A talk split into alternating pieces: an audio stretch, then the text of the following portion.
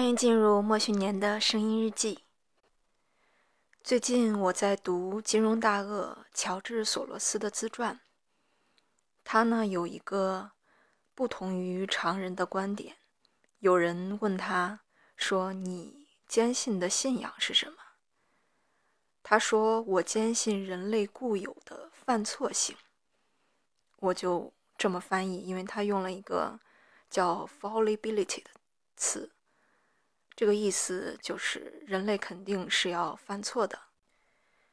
乔治·索罗斯这个人，如果大家去查网上的资料，有一半肯定是在黑他的，因为九十年代东亚发生金融危机的时候，好几个国家其实都是因为他一个人的策略和手段在背后。冲击到了这个国家的货币金融体系，而造成了相应的一连串的蝴蝶效应。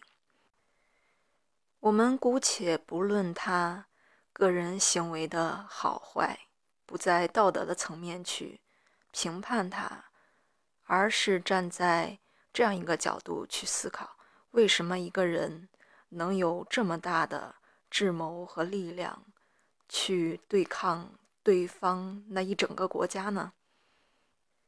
他的思想上是否有高明之处呢？先试着自己回答一下这个问题。如果有人问你，你信仰的是什么？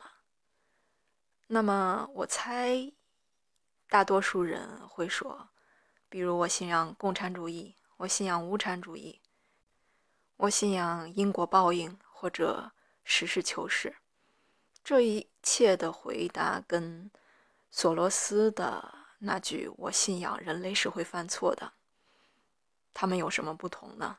大家一定发现了，就是大多数人的回答都是一个正面回答，索罗斯的答案却上升到了一个原理的高度，就是一个人不管他秉持着什么样的思想理念。其实都含有一定错误的成分在里面，甚至也包括索罗斯自己说的这个观点，也有一定错误的成分，就像一个悖论。当然，他的思想里不止这一处很闪光，还有许多其他不经意的，却跟常人很不一样的地方。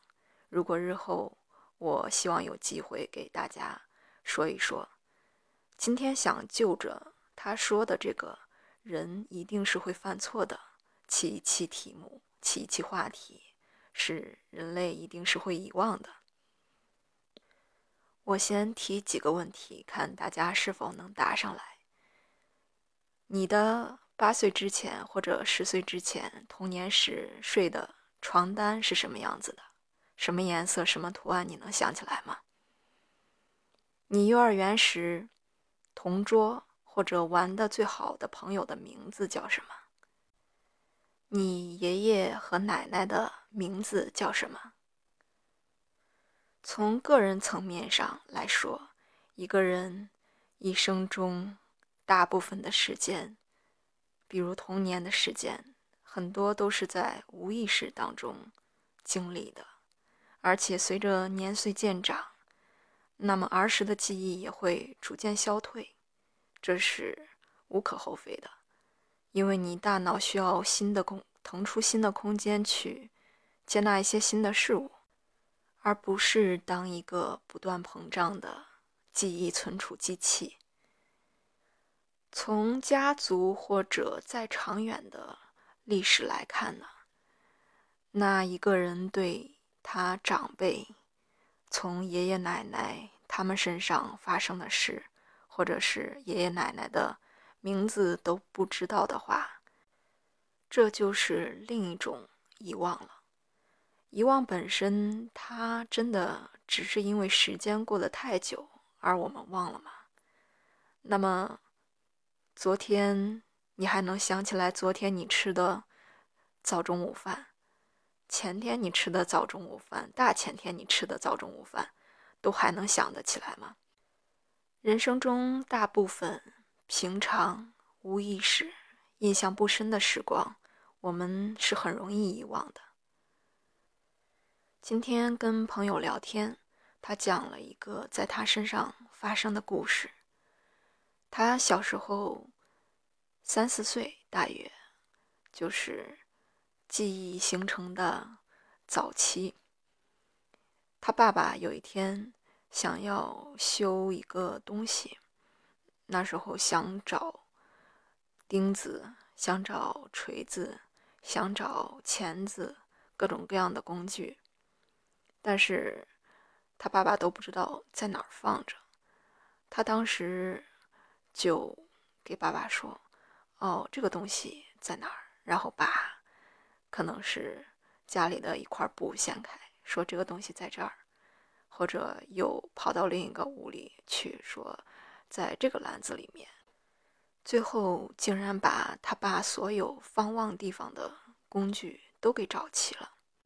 我们试着分析一下这个故事背后的原因，可能这个小孩子他平常玩的时候不经意间看到了某样工具，他就在那里，但是他又没有刻意的去记着说。哦，这个东西是放在这儿的，所以这些不经意间的画面印象，就深入到了他的潜在的潜意识里面，或者是记忆的不常用区域。